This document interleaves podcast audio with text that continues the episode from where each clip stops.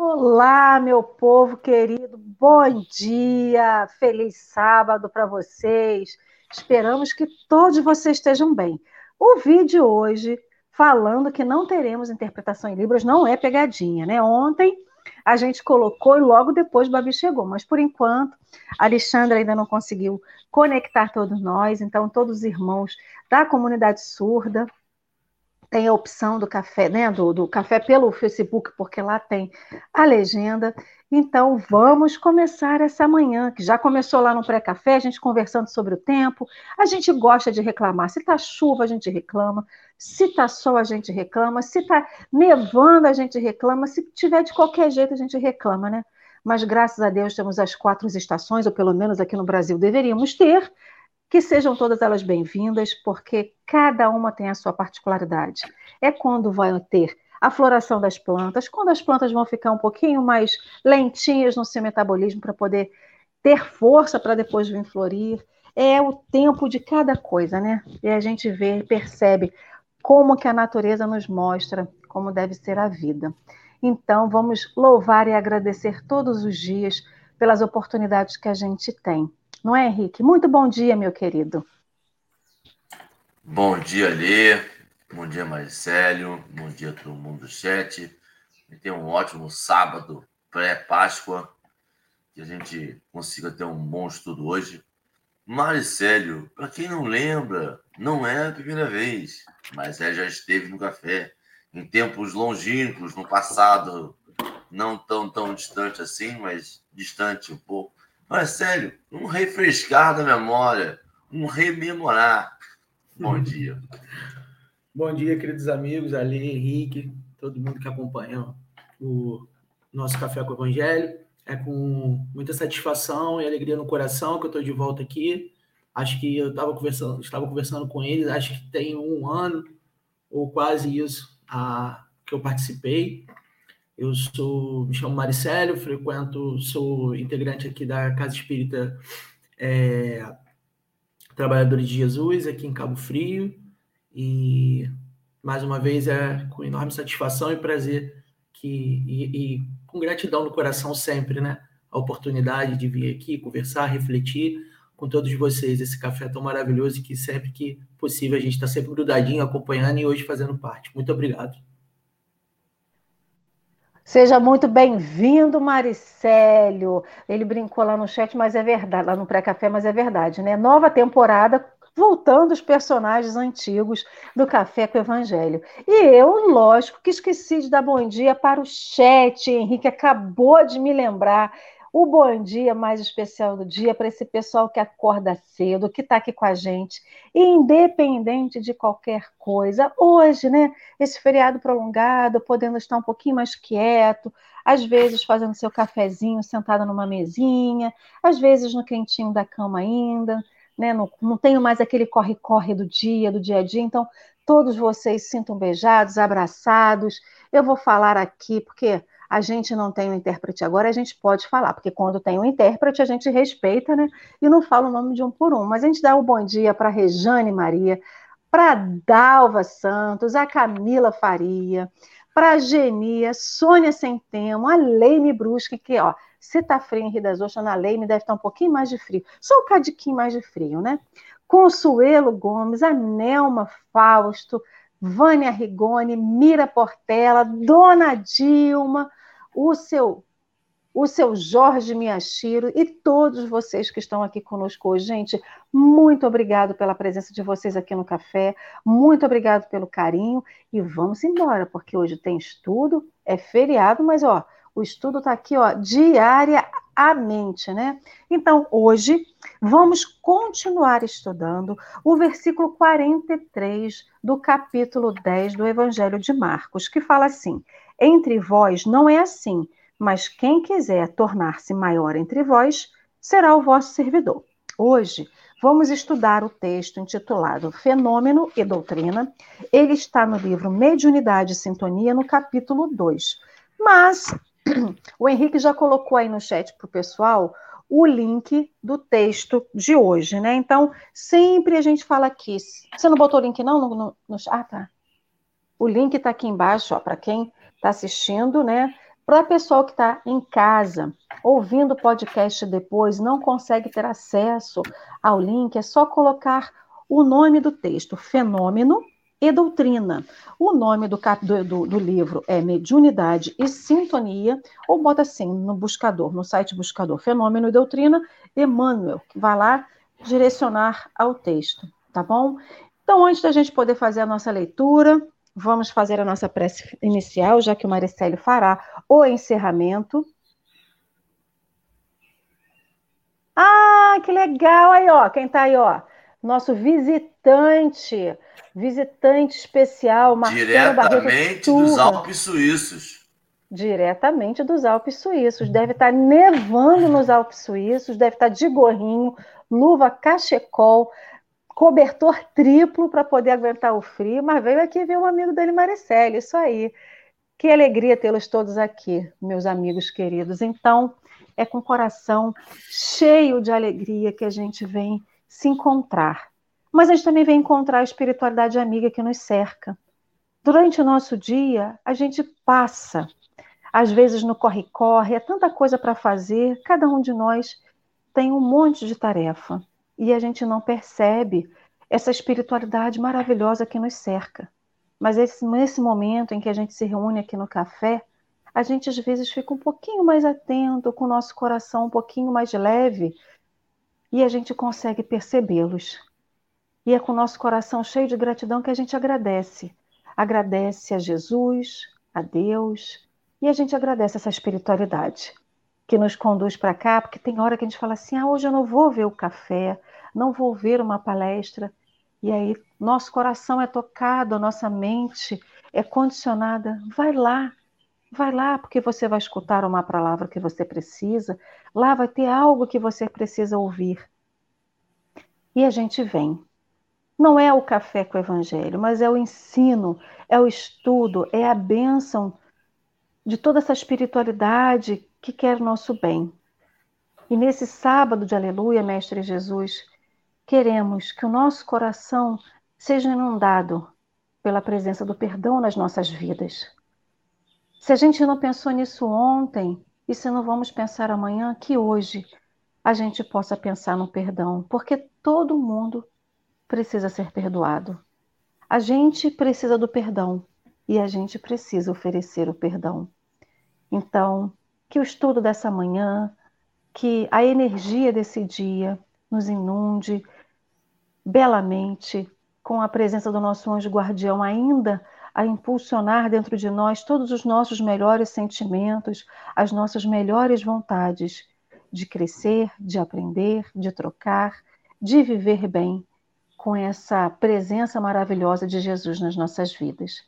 Nos abençoe, nos envolva no seu amor fraterno, Senhor Jesus, nesse abraço caloroso que às vezes nos falta presencialmente, mas quando a gente vai até Ti, não falta nunca. Que esse abraço nos conforte, nos console, mas nos encoraje nesse sábado. Muito obrigado pela Sua presença na vida de cada um de nós. Que assim seja.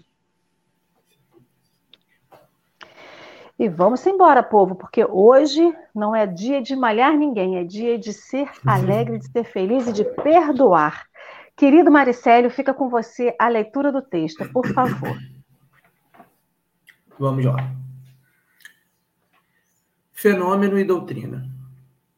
Até hoje, os fenômenos mediúnicos que se desdobraram à margem do apostolado do Cristo se definem como sendo um conjunto de teses discutíveis, mas os ensinamentos e atitudes do Mestre constituem o um maciço de luz inatacável do Evangelho, amparando os homens e orientando-lhes o caminho. Existe quem recorra à ideia da fraude piedosa para justificar a transformação da água em vinho nas boldas de Caná. Ninguém vacila, porém, quanto à grandeza moral de Jesus ao traçar os mais avançados conceitos de amor ao próximo, ajustando teoria e prática com absoluto esquecimento de si mesmo em benefício dos outros, no meio em que o espírito de conquista legitimava os piores desvarios da multidão. Invoca-se a psicoterapia para basear a cura do cego de Bartimeu. Há, todavia, consenso unânime em todos os lugares com respeito à visão superior do mensageiro divino, que dignificou a solidariedade como ninguém, proclamando que o maior no reino dos céus será sempre aquele que se fizer o servidor de todos na terra, num tempo em que o egoísmo categorizava o trabalho à conta de extrema degradação. Fala-se em hipnose para explicar a multiplicação dos pães. O mundo, no entanto, há uma voz, admira a coragem do, do eterno amigo que se consagrou aos sofredores e aos infelizes sem qualquer preocupação de posse terrestre, conquanto pudesse escalar os pináculos econômicos numa época em que, de modo geral, até mesmo os expositores de virtude viviam de bajular as personalidades influentes e poderosas do dia.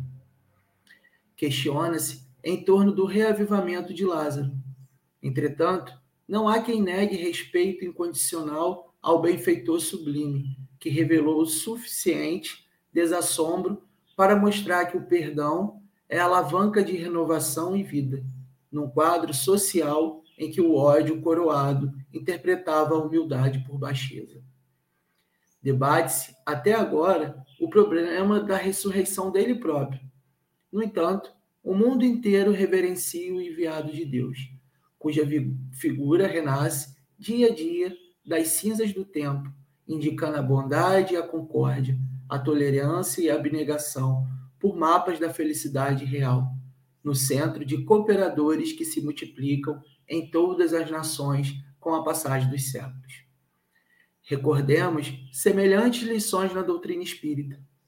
Fenômenos mediúnicos serão sempre motivos de experimentação e de estudo, tanto favorecendo a convicção quanto nutrindo a polêmica.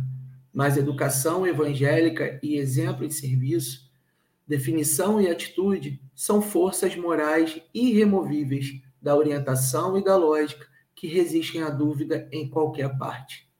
Emmanuel. É, quando a gente lê um, esse texto, a gente entende, a gente entende, ou pelo menos se aproxima do entendimento, do quanto a gente ainda precisa se ater e o quanto a gente ainda precisa buscar o verdadeiro sentido, né? Porque quando a gente, é, quando a gente fica muito preso no, no fantástico, não na, na lição que aquilo nos traz, mas no, no ato, no efeito, isso faz que a gente perca muito tempo, né? Isso faz as pessoas debaterem quem está certo e quem está errado no sentido da, da, da filosofia que, que segue, da religião que segue. Você fica buscando materialidade numa coisa que seria para alcançar a todos, né? No nosso caso, que já somos estudantes da doutrina, que escolhemos isso como nosso caminho, nós conseguimos entender a necessidade dessas situações, né? O Cristo precisava se vivificar e se permanecer vivo dentro dos nossos corações. E é óbvio que naquela época, uma coisa fantástica que acontecesse prenderia muito mais a atenção das pessoas. Não é à toa que a gente está em dois, 2022 anos depois, ainda aqui falando desse, desse espírito tão maravilhoso, governador do nosso planeta, de uma forma tão quase que palpável no sentido de, de ações, né? a gente olha para a história desse, desse espírito maravilhoso e a gente quer segui-lo. A gente quer repetir o feito, a gente quer estar cada vez mais perto dele. Mas quanto tempo a gente perdeu tentando entender o efeito em si, a, a, a, o, a atitude em si, e sem nos aprofundar no, no ensinamento moral, né? que é isso que, que, que fica, é isso que faz com que a gente busque a nossa melhora, é isso que simplifica a nossa vida. É, trazendo para o primeiro milagre que ele fala, das boldas de Caná, conta a passagem no Evangelho que tá, eles tinham sido convidados para uma festa, né? Maria tinha sido convidada para uma festa, e todos os apóstolos junto com Cristo. Era um casamento. E eles foram.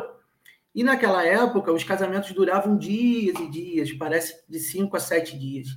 E aí, lá para o terceiro ou quarto dia, Maria se aproxima do Cristo e fala: acabou o vinho, não temos mais o vinho.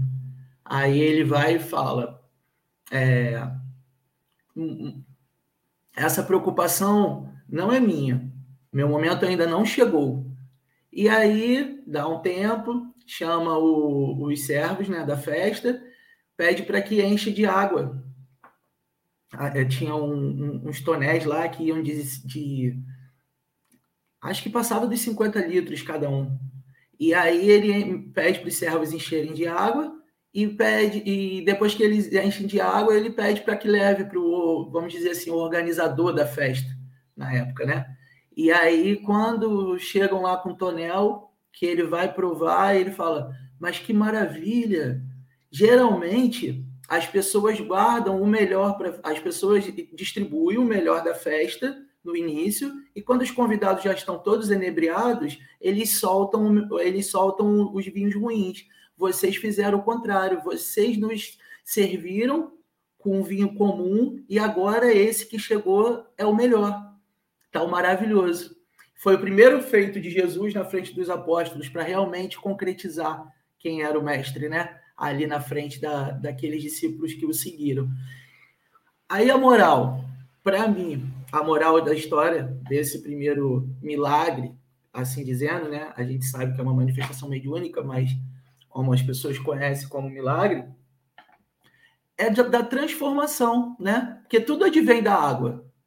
A gente recebe a água, geralmente a nossa água está limpa, quando a gente a recebe, né? Mas aí o que, que a gente faz com ela? A gente pode transformá-la em lama, como a gente pode, pode transformá-la em vinho.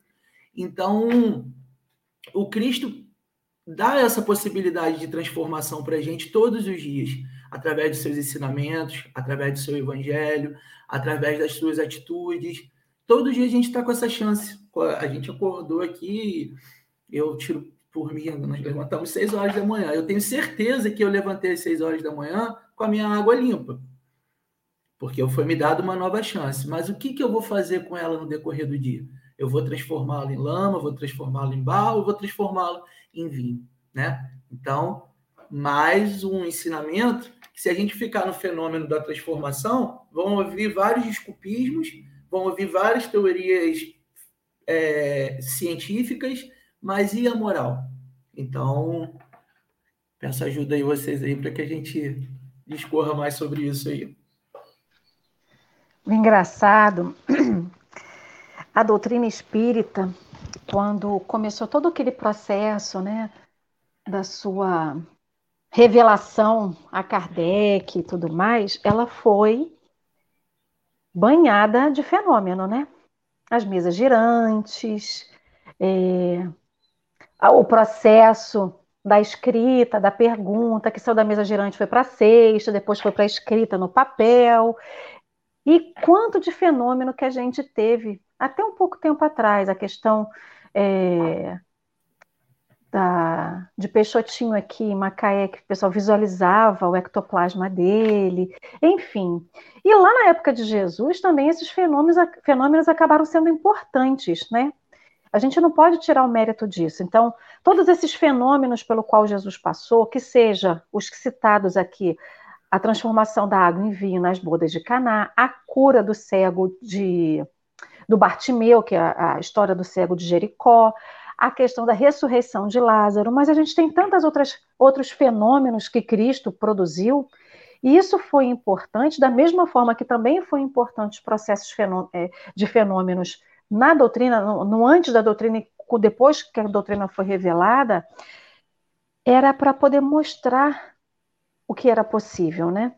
Então, e a gente está, esse texto ele está relacionado com esse versículo da questão de ser maior e a gente só se torna maior quando a gente serve. Jesus passou a vida dele servindo. E a gente não percebe isso. A gente acha que Jesus passou a vida dele mostrando quem ele era através desses fenômenos. Mas o que esses fenômenos mostram, se a gente for dissecar eles, uma das vertentes desses fenômenos é isso: servir.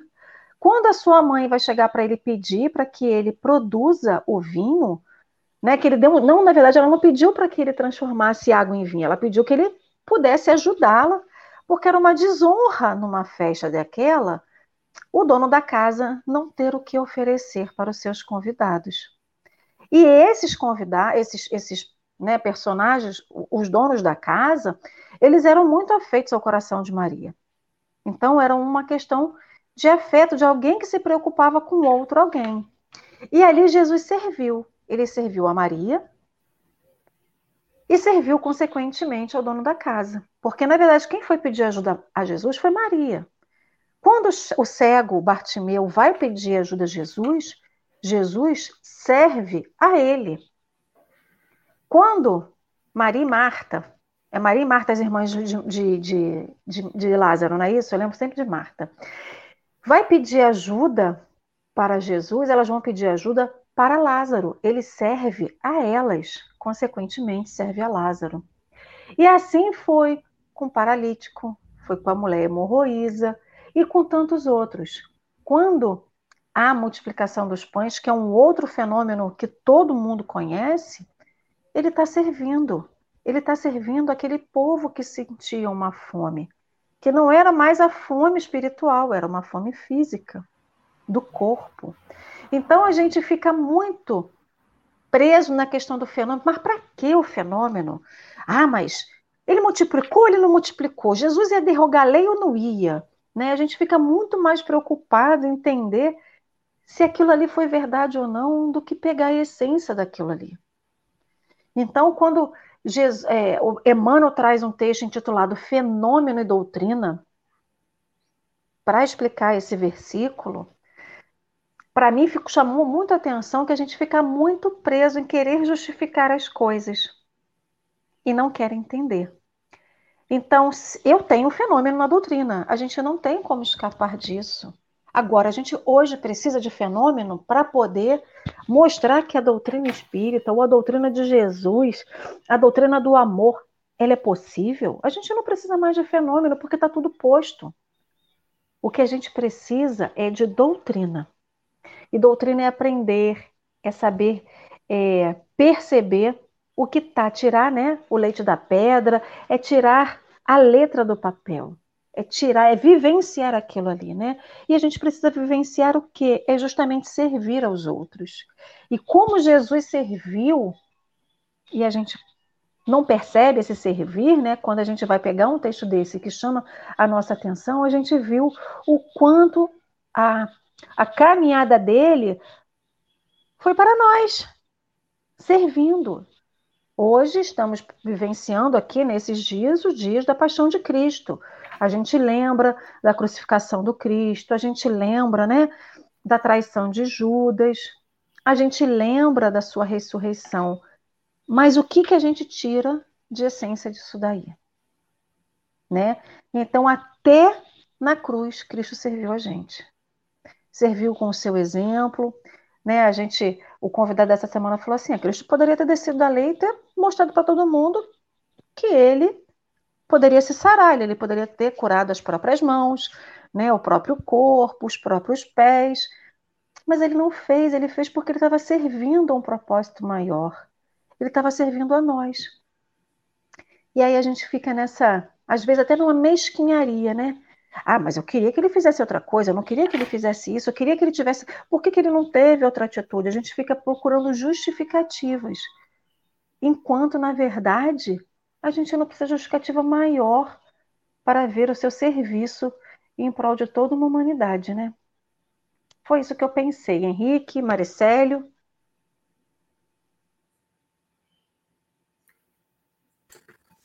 Ali é um, um, um tema muito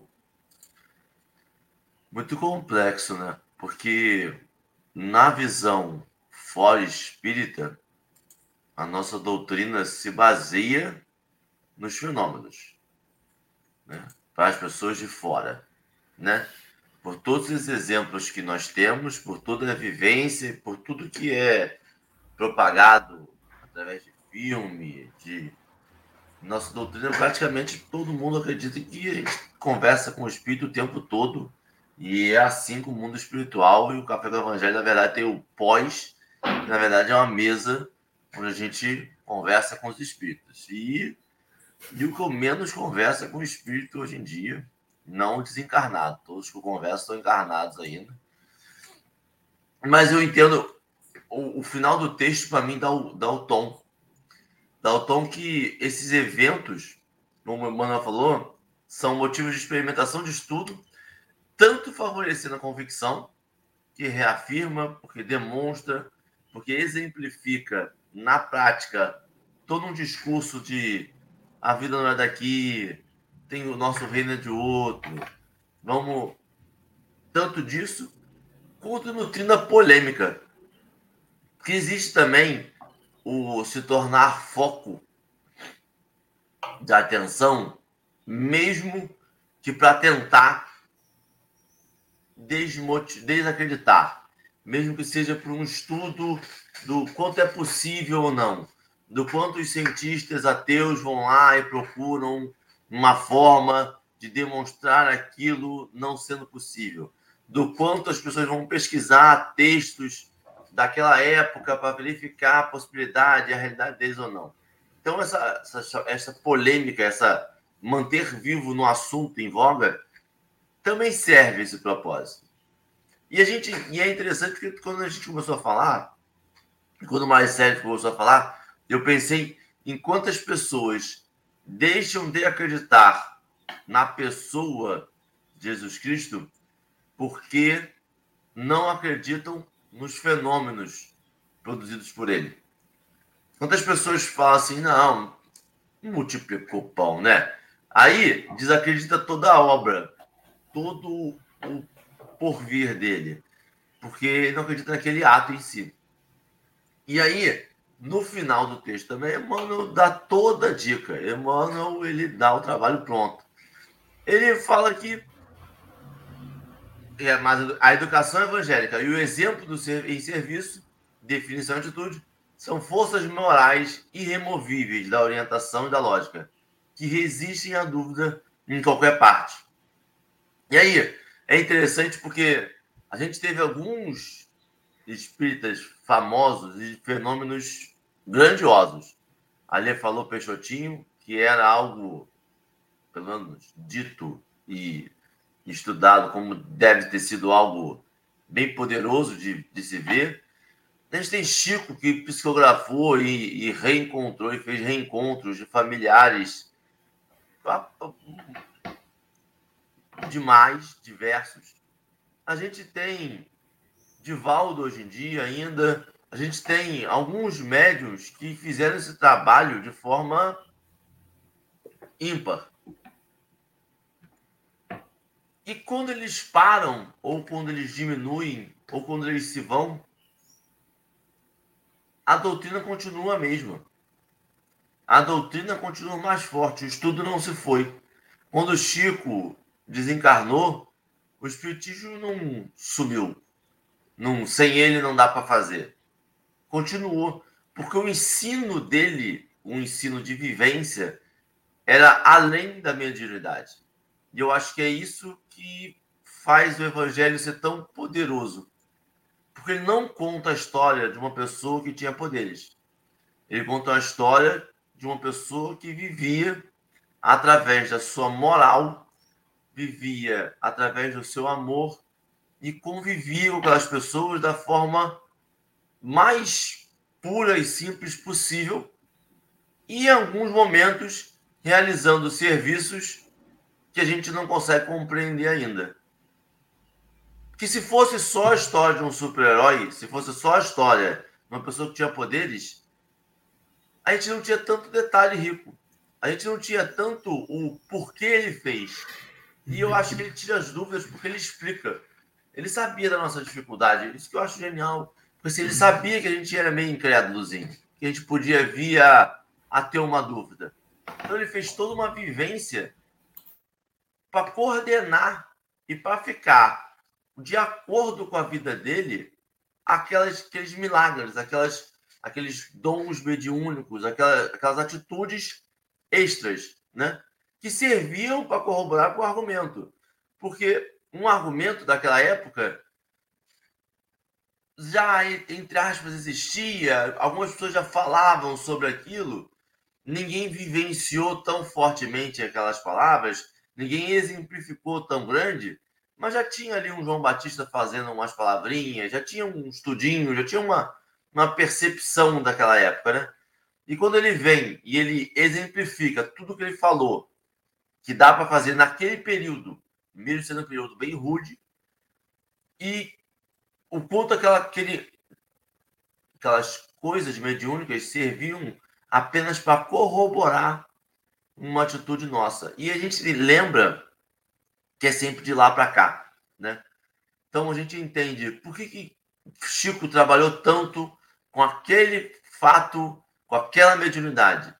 Por que, que Peixotinho trabalhou tanto com aquela mediunidade? Por que Divaldo trabalhou tanto com aquela mediunidade? Por que, que Divaldo não podia fazer a mediunidade de Peixotinho? Por que, que Peixotinho não podia psicografar a carta de familiares? Porque não é uma escolha nossa. É uma escolha da espiritualidade. E aí nos resta entender o motivo por que essa especificidade. Por que isso? Porque a gente não tem um médium brasileiro que faça tudo e que viva 99 anos e ande por aí. Não, porque não é uma necessidade. Achei muito bom. Muito difícil estudo hoje, hein? Já falo logo, sábado é um negócio. Pegando esse gancho rapidinho de passar a palavra para o Maricele, pegando esse gancho do Henrique, essa questão é muito importante, né? A questão da mediunidade. Eu estava até anotando isso daqui, porque o médium é aquele que faz a ponte, né? Ele faz a ponte entre dois planos diferentes. Mas até para fazer isso, ele tem que optar, é um processo de escolha, que nem estava comentando ontem. Tudo na vida é escolha, é opção. E fazer bem essa ponte, servindo ao propósito maior, também é uma escolha, né? E foi um processo de escolha para aqueles que a gente conhece e que são publicamente muito médios, muito com uma mediunidade muito ostensiva, né? Como Eman, é, como Chico, como Divaldo, como Peixotinho e como tantos outros que a Dona Ivone, né? Raul Teixeira, enfim, tem tantos médios por aí. E tem aqueles que a gente não conhece, que estão nas salas de, de, de educação mediúnica, né? de, de, de, de, de comunicação mediúnica nas casas espíritas, e até em outras religiões, servindo a um propósito muito maior muito maior. Então, é, o quanto é que a gente. O importante não é o fenômeno da mediunidade, mas o que se faz através dela, né? o que se faz com ela, quantas pessoas, quantos espíritos estão na radicidade precisando falar, precisando ser orientados. E tem alguém ali que vai dar a sua voz, que vai dar a passividade para aquele espírito se comunicar, tem aquele outro que vai orientar, tem aquele outro que vai emanar energia. Olha quanta gente servindo. E a gente não percebe, a gente acha que é só estudar e ter mediunidade, né? Maricele é, o, o fato da gente estar encarnado, né? Vivendo de matéria, buscando matéria, precisando da matéria, também faz que a gente queira materializar no sentido da explicação do fato, né? Do fenômeno. Tudo a gente quer tocar, tudo a gente quer entender, tudo a gente quer saber como começa, como se, como, como, como, como começa, como processa e como termina. E a gente perde o melhor, a melhor parte a gente acaba, acaba perdendo. O, o cego, né, Bartimeu, que, o, que é narrado aqui para a gente, que é, que, que é citado aqui para a gente no texto, quando você vai aprofundar, o cego de Bartimeu era uma, foi uma pessoa que precisou se despir de toda aquela. De, né, o fato dele tirar a capa e pedir misericórdia, pedir que, que Jesus fizesse algo na vida dele, o transformasse. Aí Jesus chega para ele e pergunta: O que queres que eu faça? Tipo, ele queria ouvir o coração daquele, daquele que pedia ajuda, né? O que queres que eu faça? Eu, qual é a sua vontade? O que, que você realmente quer? Eu quero voltar a, a enxergar. Jesus restabeleceu a visão dele e ele seguiu com o mestre. Então, né? Aí você fica ali, poxa, mas como que ele curou? Mas se ele curou um cego, por que, que ele não, não, não pulou da cruz? Por que, que ele não resolveu é, outras coisas? Por que, que ele se, se, se prestou a, a, a passar tanto por isso? Porque hoje, 2022 anos depois, a gente está aqui conversando sobre a cura do cego, do Batmil, porque a gente está falando sobre as bodas de Caná, porque a gente está falando sobre a, a, o restabelecimento né, a, da vida de Lázaro e a própria ressurreição do Cristo. É, enquanto a gente ficar preso em situações de, de explicando, explicando é, racionalmente, no sentido de Geralmente, quando a gente quer, quer racionalizar muito, a gente quer diminuir a causa. Né? Quando a gente humaniza muito, a gente não explica para poder enaltecer, a gente não se aprimora para poder enaltecer a, a, questão. A gente, a gente se aprimora na, na materialidade para poder diminuir a causa. E às vezes isso não está só fora do, do, da nossa doutrina, não. Quantas vezes a gente também é reticente, quantas vezes a gente também é. Hum, mas e aí? Poxa, a gente tem o evangelho dentro da gente, a gente tem a doutrina dentro da gente, mas eu digo que é reticente nas próprias atitudes que a gente tem no dia a dia.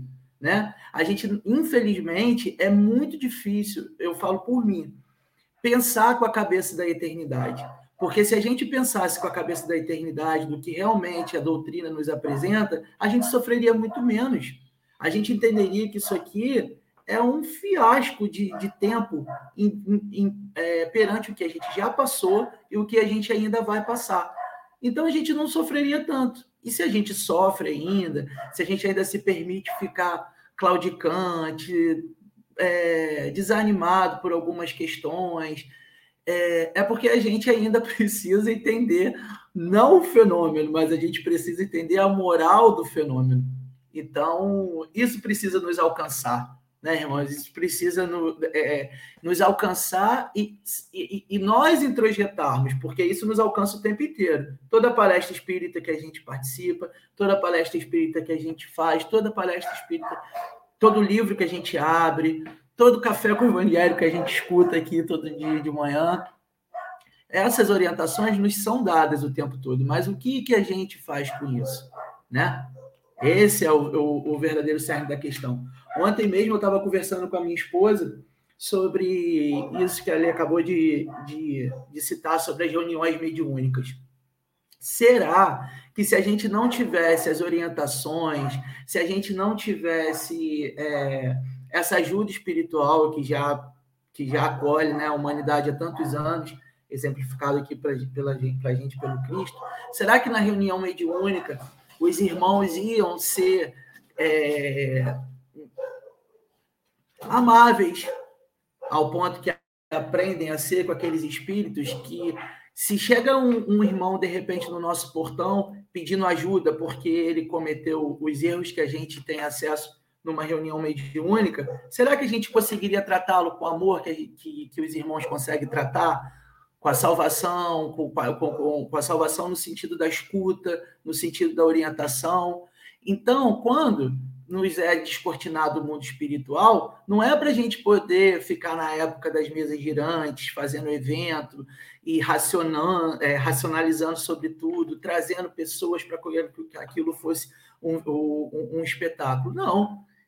O amor que a gente aprende com Cristo através do fenômeno, é para quando chega num trabalho mediúnico, você ser capaz de ser um objeto, um, um, um meio condutor para orientar, para esclarecer, para salvar um, um, irmão daquele, né? Então, de que, que adiantou o fenômeno? Não é o principal, a forma que o fenômeno se apresentou. Então, quando a gente acessa o amor do Cristo, é para a gente poder ser útil, é para a gente poder servir, é para a gente poder fazer o que ele sempre fez a vida inteira. E nós, como propagadores da sua doutrina, propagadores do, do, da sua história e querendo caminhar com ele, nós não, a gente passou da orientação, nós temos a obrigação, nós temos a obrigação de segui-lo, não aqui, mas aqui no coração e principalmente ó, nas ações.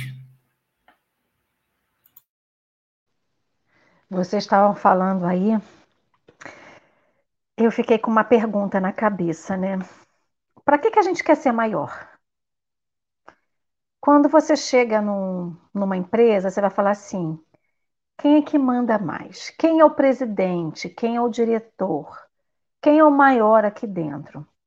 Aí você chega numa, numa instituição religiosa, quem que é o presidente da instituição religiosa? Quem que é o coordenador disso? Quem que é o coordenador daquilo? E assim em outras esferas, né? Aí tem dentro de casa tem aquele que é o mantenedor da casa, né? Então, teoricamente, se eu sou mantenedor, eu sou maior, eu sou maioral. E aí fica uma pergunta: o para que que a gente quer ser maior?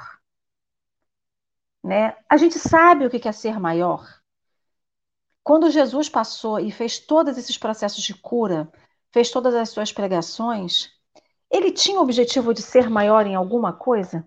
Primeiro que ele já era, ele não precisava provar nada para ninguém né? Então, tudo aquilo que ele fez, as curas, a multiplicação dos pães, os milagres, tudo isso serviu a um propósito muito maior, muito maior do que só fazer algum truque de mágica para levar alguma coisa para alguém. E aí eu fiquei com essa pergunta: o porquê que a gente quer ser maior? O que, que a gente vai fazer com essa situação de estar numa, entre aspas, né, numa posição de destaque acima de alguém? E a doutrina, ela justamente, ela diz pra gente que a gente não é maior do que ninguém, é todo mundo igual. É igual aquele que chega pela primeira vez na casa espírita e fala assim: Olha, eu nunca ouvi falar de espiritismo, mas eu quero aprender. Ele vai ser igual aquele que está há 60 anos dentro da doutrina espírita, fazendo todos os processos de caridade, está ali exercitando o amor. Ele é igual. Porque os dois vão ter as mesmas oportunidades, vão ter as mesmas chances. Talvez não as mesmas oportunidades materiais, mas espirituais eles vão ter a mesma oportunidade. Eles vão ter as mesmas chances. Então, como que eu posso dizer que um é maior do que o outro? Porque talvez no primeiro a gana de aprender, a vontade de fazer seja imensa porque está ali no início. Não que aquele que esteja com 60 anos na doutrina fazendo tudo não esteja com a vontade, mas ele já passou por aquela paixão, por aquela inspiração. E hoje o que é maior nele é a consolidação do conhecimento. Mas isso não vai fazer com que ele seja maior do que o primeiro. Porque não é ser maior aqui na Terra, né? Não é ser maior aqui nesse plano em que a gente vive de experimentar. E também a gente vai ser maior para quê? Para poder barganhar com Deus falar assim: olha, fui da doutrina espírita, Acordava todo sábado, ia para casa espírita, fazia sopa, ou fazia almoço, ou fazia janta, entregava quem tinha na rua, e doava a cesta, e fazia, eh, participava do passe. Aí ele vai dizer assim para mim: Mas você fez porque você quis? Você fez com o seu coração aberto e com vontade? Aí vai chegar outra pessoa e falar assim: Senhor, eu não tenho nada para te oferecer. Tudo que eu fiz ainda foi pouco e uma pessoa que não tinha religião, que não conhecia, ou que não, não é nem que não conhecia, mas que não tinha essa representação de Jesus como ele é, esse exemplo todo, mas que foi lá e fez um monte de coisa, com muita mais vontade, com muito mais coração. Então a gente fica muito nessa busca ansiosa de querer ser alguma coisa, mas sem saber o porquê que a gente quer ser. A gente chega num determinado momento da vida, na adolescência, e fala assim: o que você quer ser quando crescer? Aí você vai falar assim: ah, eu quero ser médico, quero ser advogado, quero ser engenheiro. Ah, eu quero ser empreendedor, eu quero só varrer rua, eu quero ser vendedor de pipoca, eu quero. Não quero fazer nada. Você chega para uma pessoa que às vezes ainda não tem nem noção do que é ser na vida e ele já tem que traçar toda a vida dele profissional e material aqui na Terra. Mas será que ele realmente quer fazer isso? E aí a gente às vezes condiciona que um adolescente, um jovem ou um adulto faça as suas escolhas para ele ser grande. Mas ele quer ser, vai ser grande, mas sem nenhum amor no coração. Vai ser grande sem nenhuma vontade de executar aquilo, só pelo simples fato de mostrar a alguém que ele é aquilo. Às vezes até os pais. Às vezes é uma vontade de provar a si mesmo que consegue. Mas ele vai vazio por dentro, ele não vai ter a vontade, ele não vai ter aquele amor, aquela paixão de fazer aquilo com vontade. Vai fazer. Aprendeu, vai fazer, vai fazer bem. Talvez seja realmente um bom profissional, mas cadê a vontade de fazer aquilo, né? Então eu fico muito nisso quando toda vez que eu tenho que fazer alguma coisa, fazer para quê? Eu tenho que provar alguma coisa a alguém? Não tenho. Mas eu tenho às vezes que dizer para mim, você tem que fazer, porque você tem que ver se você consegue, se você é capaz. Então, a gente fica muito nessa ânsia de querer ser o maior, o melhor, o mais importante, aquele que sabe mais, eu tenho que estudar sempre porque eu tenho que saber mais. Talvez eu tenha que estudar sempre para poder ensinar mais. Olha a diferença de que saber mais, né? Então, se Jesus não precisava provar nada para ninguém, quem sou eu para querer provar alguma coisa a alguém, né? Então, eu fiquei presa também numa outra, numa outra questão aqui no finalzinho da página. No final da página, não, mentira, no meio da página. Logo depois que ele fala sobre essa questão do reavivamento de Lázaro, né? Que foi um grande feito de Jesus, entre aspas, um grande milagre, um dos mais comentados, em que ele fala que o perdão é a alavanca de renovação e vida. Então a gente quer ser sempre o maior. E às vezes ser sempre o maior à custa de alguém, de passar por cima de alguém, de triturar alguém, de destruir às vezes as pessoas, quando na verdade o que a gente precisa é servir essas pessoas, né? E se eu passo por cima de alguém, se eu faço alguma coisa contra alguém, eu tenho justamente a mágoa, o rancor, a tristeza no coração de alguém e o quanto que a gente precisa do perdão. Voltando um pouquinho que a gente falou lá no início, né? O quanto o perdão é, ele é necessário tanto para a gente poder senti-lo no coração para pedir perdão a alguém, quanto para perdoar alguém, né? Então isso ficou martelando um pouco na minha cabeça, porque a energia do dia fala isso, né? Do perdão. E aí o perdão como alavanca de renovação e vida. Eu falei muito, eu já, essas são as minhas considerações finais. Já vou passar para o Henrique as considerações finais de Henrique, já que a gente já tem 48 minutos de live. É, o tema é bom, hein, povo? É, o tema é, é, é doideira. O Ali, eu estava falando aí, e a gente percebe que a gente faz gradação de mediunidade. Olha que loucura. A gente fala que um é médium poderoso, um outro é médium médium um é o maior médium, outro é o médium mais. E é, e é uma doideira isso, porque assim, 90% não consegue, nem estudou direito a mediunidade completa. E a gente parte a partir de um julgamento do nosso momento, do que a gente acha poderoso nessa encarnação, neste momento de nossa intelectualidade. E aí me pega muito o que o Maricele falou que a gente tenta racionalizar os eventos de Cristo e estudar eles. E, na verdade, o ressuscitar do Lázaro é porque Lázaro estava morto enquanto vivo, e moralmente, naquela época. E o quanto a gente faz isso? Primeiro, para tentar entender aquele contexto, mas o quanto a gente faz isso para trazer Cristo para nossa realidade aqui, para Cristo não ser diferente de mim, né? Cristo está aqui. Cristo, na verdade, não, não, não nasceu, não, não é. Ele não botou vida num corpo sem vida. Ele não, não fez um cego enxergar, ele fez os olhos de ver. Ele, o quanto eu tento diminuir Cristo, ao invés de tentar me engrandecer a Cristo. Ao tentar eu ir até o caminho dele, eu tento puxar ele para mim. E aí a lição que fica para mim de tudo é que a verdade ela não, não disputa. A verdade ela é a verdade. A gente pode tentar trazer ela, mas na nossa percepção a gente trouxe ela, a gente botou um Jesus Cristo como um médium grande, poderoso, mas ele não era um espírito tão. Na nossa percepção pode até ser isso, mas a verdade não é essa. E aí a gente vai percebendo ao longo da nossa vida, dos nossos estudos, não é, não adianta eu falar, eu imaginar isso. A verdade é, é ela, é imutável ali. E a loucura para mim que a gente tenta fazer isso é porque a gente tem dois, dois lados desses estudos, né? A gente tem o lado mediúnico, a gente tem o lado de entender esses eventos e aí tem um lado de entender o porquê desses eventos. Aí eu entender esses eventos, eu posso ir para um, um, estudo do livro dos médiuns, eu posso ir para neurociência, eu posso ir para psicanálise, eu posso ir para um monte de coisa que eu posso tentar estudar para evoluir intelectualmente, para entender. Aí eu vou para a história, para entender o contexto daquele momento. Eu consigo fazer tudo isso.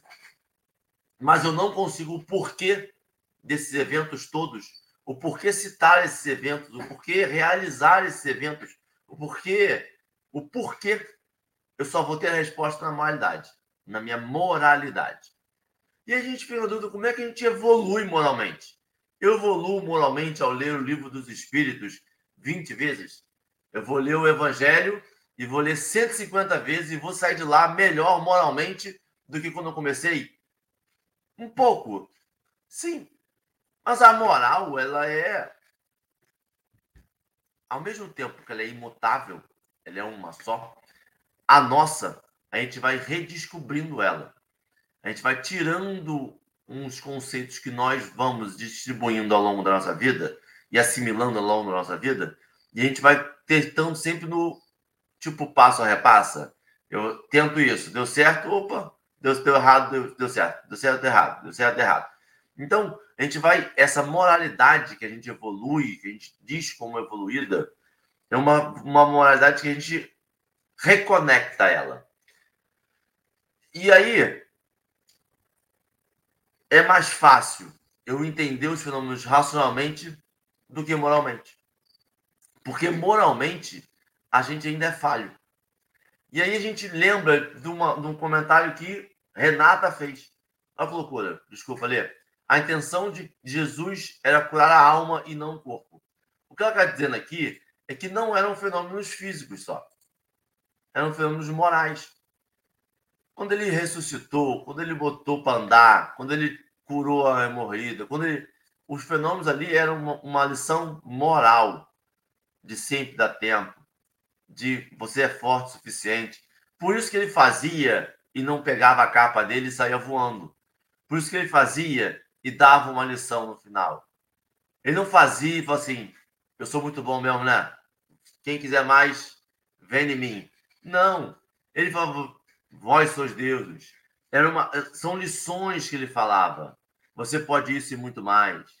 É, é, era um, a moralidade em cima daqueles, daquele aquele entendimento é algo que a gente julga a partir da nossa moralidade, da nossa moralidade momentânea, do Henrique de 2022. E o Henrique de 2022 não é o mesmo do Henrique de 2000, não vai ser o mesmo do Henrique de 2040. Então, mas é um julgamento nosso. A gente parte da nossa concepção. E a concepção que ele realiza, que ele idealiza, é uma que está por vir ainda. Por isso que o Emmanuel e algumas pessoas falam tanto sobre trabalho, sobre vamos, porque a moralidade que ele fica é o quanto você faz pelo outro, o quanto ele está disposto a ceder tudo pelo outro. E eu ainda não consigo entender isso. Eu estou aí adquirindo encarnações mais um pouquinho, porque eu tô, tô aí. Marcelo, Marcelo, por favor, me dê dicas de como evoluir moralmente. Meu amigo, se você descobrir aonde vende, a não ser já nos dado através do Evangelho, eu aceito esse, essa indicação, tá bom? É, finalizando, né? Terminando uh, o, as considerações, eu acho que o maior feito para a gente hoje, nós estudantes né, do, da doutrina, é, que, que já fizemos nossa escolha, eu acho que a gente deveria se ater quando ele nos disse que, calma, paciência, eu vos enviarei o Consolador prometido. Então, de todos os feitos para nós, espíritas, né, estudantes da doutrina, que já escolhemos esse caminho, que a gente se atenha a esse maior feito, nessa misericórdia, quando eles nos prometeu que o Consolador prometido chegaria. E a gente sabe que o Consolador prometido é o Espiritismo, né? É o Espiritismo, é a doutrina que nos dá todo o caminho do que foi vivenciado há 2022 anos atrás e hoje a gente consegue trazer para um estudo, a gente consegue falar disso de uma maneira tão tão aberta, tão, né, não tem ninguém perseguindo a gente, não tem ninguém querendo botar fogo na gente, a gente tem liberdade para poder viver o Cristo, exemplificar e falar sobre o Cristo. Então, que a gente pegue todos esses fenômenos e, e consiga resumi-los no nosso Consolador, no nosso, na nossa doutrina, no nosso Evangelho, e transformar tudo isso em ações. É óbvio que a gente vai ter que, uma hora ou outra, conversar sobre isso, trazer a nossa visão, mas que a gente vá além, que a gente não se atenha muito a isso e vá mais para o, o, o projeto final, que o projeto final é da transformação, né? Que a gente se transforme para que a gente possa transformar os outros, né? Nós, por menor que sejamos, por por menor que a gente pensa que somos, perante os olhos dele nós somos grandes, e perante os olhos de alguém encarnado que também está vendo nossas ações, nós também somos. Por menor que a gente pareça, a gente vai ser sempre o exemplo para alguém. Então, que a gente possa se lembrar disso em cada atitude, em cada ação. É difícil, é muito difícil, estamos encarnados no planeta Terra, num mundo de provas e expiações, mas depende da gente, né? Vamos, vamos botar o Cristo no nosso coração e tentar ser o, o melhor possível para que a gente faça desse caminhar aqui um caminhar mais, mais proveitoso, vamos dizer assim. Tá bom? A gente já te agradece, Maricélio, por estar conosco aqui hoje, sabadão, feriado, né? Podendo estar descansando, mas está aqui, ó, servindo, servindo a um propósito maior que o serviço de Jesus, servir a Jesus, né? Então, gratidão a você, gratidão a cada um que está no chat, que pôde estar presencialmente hoje, já que é feriado. A Beatriz está dizendo aí que ela conseguiu estar no ao vivo, graças a Deus. Que alegria tê-la aqui, Beatriz. E a todos vocês que estiveram conosco nessa manhã de sábado. Uma alegria imensa ver o nome de cada um de vocês. A gente já vai. Porque a, a foto de vocês fica pequenininha, então eu que não enxergo muito bem. A gente às vezes conhece a pessoa porque vê a foto na rede social, mas quando não vê, a gente fica imaginando quando é rostinho de vocês. Então toda vez que a gente lê o nome, a gente vê vê a figura de cada um de vocês, então que cada um de vocês sinta-se abraçado. Você que está ouvindo o podcast ou vendo o café depois também. Receba um abraço caloroso de cada um de nós com a nossa gratidão. Vou deixar então Maricélia com a nossa prece final para encerrarmos essa manhã de estudo maravilhoso que tivemos. Por favor, querido. Mais uma vez agradecendo, tá? A, a, ao convite, agradecer ao Henrique, a Lei, adoro, o Marcelo, e uma alegria enorme meu sábado, tá bom? Muito obrigado. Agradecer os amigos do chat também, que nos acompanharam aqui. Um abraço em cada um. E um excelente final de semana para todos. Vamos orar. Senhor nosso Deus, Pai de misericórdia, Mestre Jesus, obrigado mais uma vez pela oportunidade de estarmos aqui falando em seu nome, nesse final de semana em especial, por todas as vibrações que ocorrem no mundo inteiro, por conta do da Páscoa, que possamos aproveitar todas essas boas energias, que sabemos que tudo é sintonia, como é nos falado, inclusive na, no estudo de hoje. Então, que a gente possa absorver, que a gente possa aproveitar todo esse momento, que a gente possa interiorizar todas as nossas necessidades e que a gente possa transformar em ação, Senhor. Não temos mais esse tempo a perder, o tempo que achamos que um dia tivemos, já entendemos que não temos.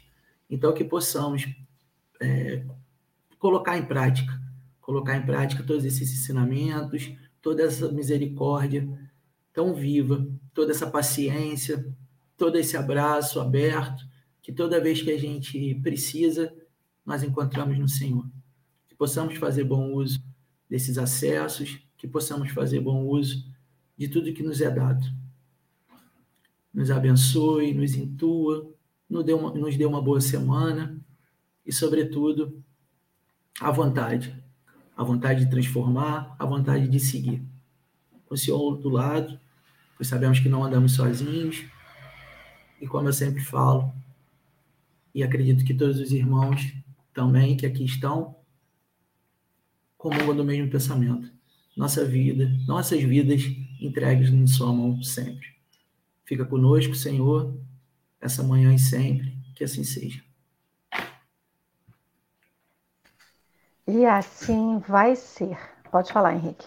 Vou fazer uma parte. Amanhã é Páscoa. A gente não desejou feliz Páscoa. Que o coelhinho da Páscoa visite nossos lares, nos traga chocolate, que nós possamos comer chocolate. E lembrar que quando a gente come chocolate, é uma substância liberada no nosso cérebro de prazer. E que o fazer o bem libera essa mesma substância no nosso cérebro. Então, que amanhã a gente coma chocolate e que na segunda a gente faça o bem e que faço bem todos os dias e renasce todos os dias. Pô, eu tinha que falar isso aí porque eu quero chocolate. Obrigado. Queridos amigos, só pegando um gancho, gente, olha como que são. O café já acabou, né? O nosso tempo já acabou, mas tem que dar um gancho. Para quem é de Macaé região, tem um grupo de jovens, né? É, se, eu não me engano, se eu não me engano, chama Juventude Sustentável, alguma coisa assim, que eu vi a propaganda ontem. Eles vão recolher na semana seguinte à Páscoa embalagens de chocolate, ovo de Páscoa, macarrão, essas embalagens plásticas que ninguém recolhe, que não é destinada para reciclagem, porque não é utilizada, eles vão recolher para destinar corretamente. Então, o pessoal que está no chat, que é de Macaé, que é daqui de Rio das Ostras ou da região, se quiser, pode entrar em contato lá no Instagram, Juventude Sustentável, se eu não me engano, e recolher esse seu resíduo, né? Porque se o bem libera, sem engano, são endorfinas, né, Henrique? libera endorfinas no nosso cérebro para fazer o bem, então fazer também, cuidar da nossa natureza também é fazer o bem. Então, que Jesus abençoe a vida de cada um de vocês, do Maricélio, de Henrique, de suas famílias, de todos vocês que estão aqui no chat. Não esquecendo, amanhã, domingo de Páscoa, estaremos aqui. E que Jesus abençoe imensamente a vida de vocês nesse sábado de aleluia. Fiquem com Deus. Até amanhã.